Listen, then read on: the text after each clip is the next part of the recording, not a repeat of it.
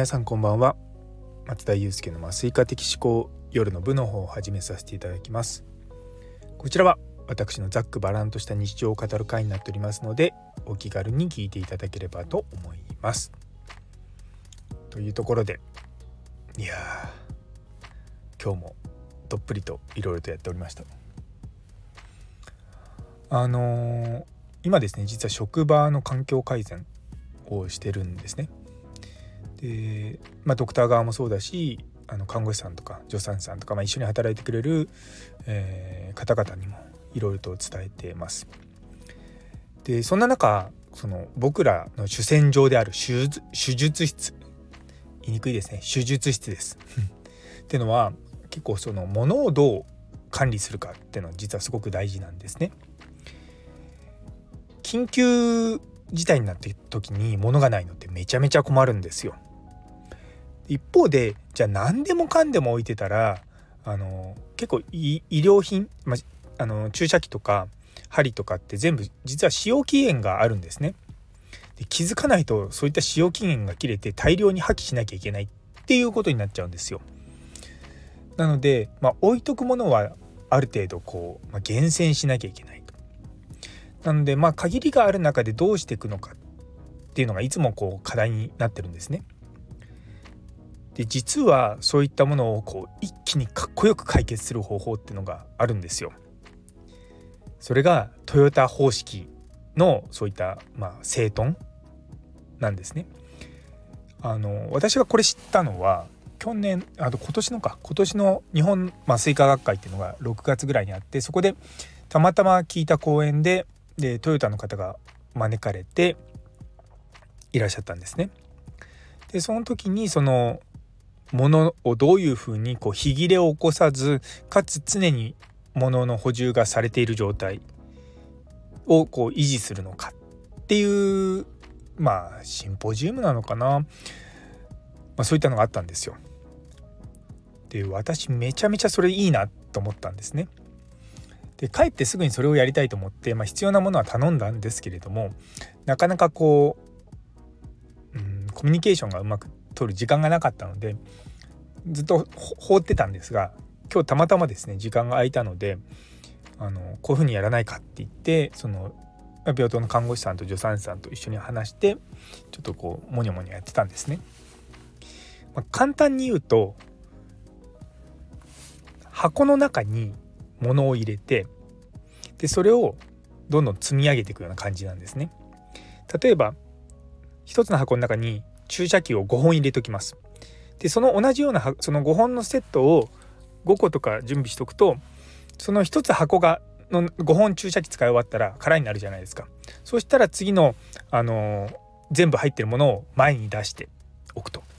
でそうすると空になった箱をそれをまた補充してくださいっていう場所に置いとくと誰かが補充してまた同じ場所に戻るっていうような感じなんですね。これのいいところはあの基本的に古いものからちゃんと使っていけるようになるっていうとこなんですよ。でこれすごく僕の中ではあこれ画期的だなと思ったんですよね。でも多分その品質改善とかそういったことやってるトヨタの中では当たり前にやられてるんですよね。でその時にあと言ってたのが同じ色は揃えるとかあとなんかねいろいろと言ってたんですよね。だから例えばこのピンク色の箱は 10cc の注射器青い色の箱は 20cc の注射器みたいにこう決めておいた方がいいですよとは言ってたんですよね。でいきなり全部ねそれやり始めると大変なんでとりあえずちょっとちっちゃく始めてみて、まあ、どんな感じかなっていう風なのをこれからちょっと様子を見ていこうかなと思ってます。あのいろんなこと多分皆さん仕事とかで改善していくと思うんですけれども大きくなれば大きくなるほどちっちゃく始めるのってすごく大事なんですね。例えばうちの手術室ってその私が普段いるその酸化麻酔とか妊婦さんの専用の手術室は2つしかないんですけれどもいわゆる外科とか整形外科とかそういった全部の手術やってる部屋っていうのは16個ぐらいのか14個か14個あるんですよ。違う違う16だ16あります。でそれをいきなり試しもせずに一気に全部変えるのってあんまりいいやり方じゃないんですね。実際にはその例えば一つの部屋でここでまずちょっとちっちゃく始めてみようって言って1週間ぐらい様子見て、まあ、それのいい点悪い点問題があったらとか、うんまあ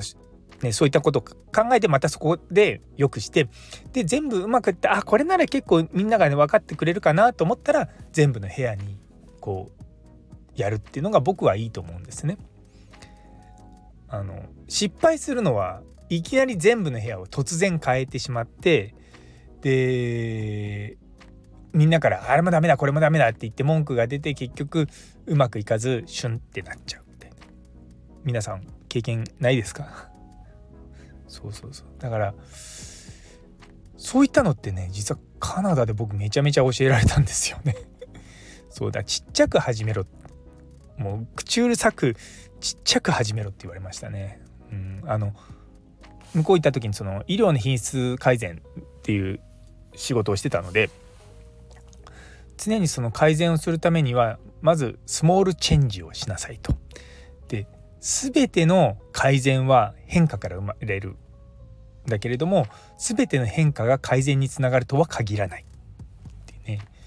そうやっぱりそれがすごく私の中でこう響いてるんですよ。なんで本当にこう良くしたいなと思うんだったらもちろんそれは変化していかなきゃいけないんですけれども変化してそれでうまくいったかどうかを判断してそれでまた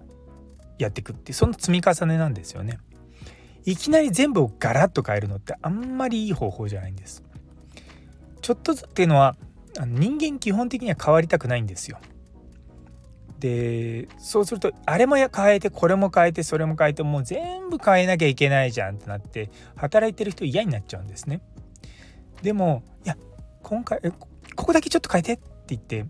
あここだけちょっと変えてなんかあまあなんかいい感じじゃないって言ってそうするとじゃあここもちょっと変えてみようかみたいな。時間をやっぱかけなきゃいけないんです。時間をかけてちょっとずつちょっとずつただ一歩ずつ確実に前に進んでいくっていうのはすごく大事です。もうそれがですねそう私の今働いてる病院の帝王切開の後の痛みは本当によく取れてるのでそれをやるの本当に本当に大変でしたね もう1年半ぐらいかけたかなそう僕の中には最終的なものは見えてはいるけれどもそれをいきなりやるんじゃなくてもう一つ一つこうみんなにこれをやってねとかあれをやってねとかあそれやってくれてすごい助かるとかそういうことをですねあのコツコツコツコツやっていました。そうねだからこういった変化とかをねこうやっていくっていうのは、まあ、大事なんだけれどもそのやり方もねこうちょっとしたポイントがありますというお話でした。というところで、えー、最後まで聞いてくださってありがとうございます。今日という一日が皆様にとって素敵な一日になりますように。それではまた明日。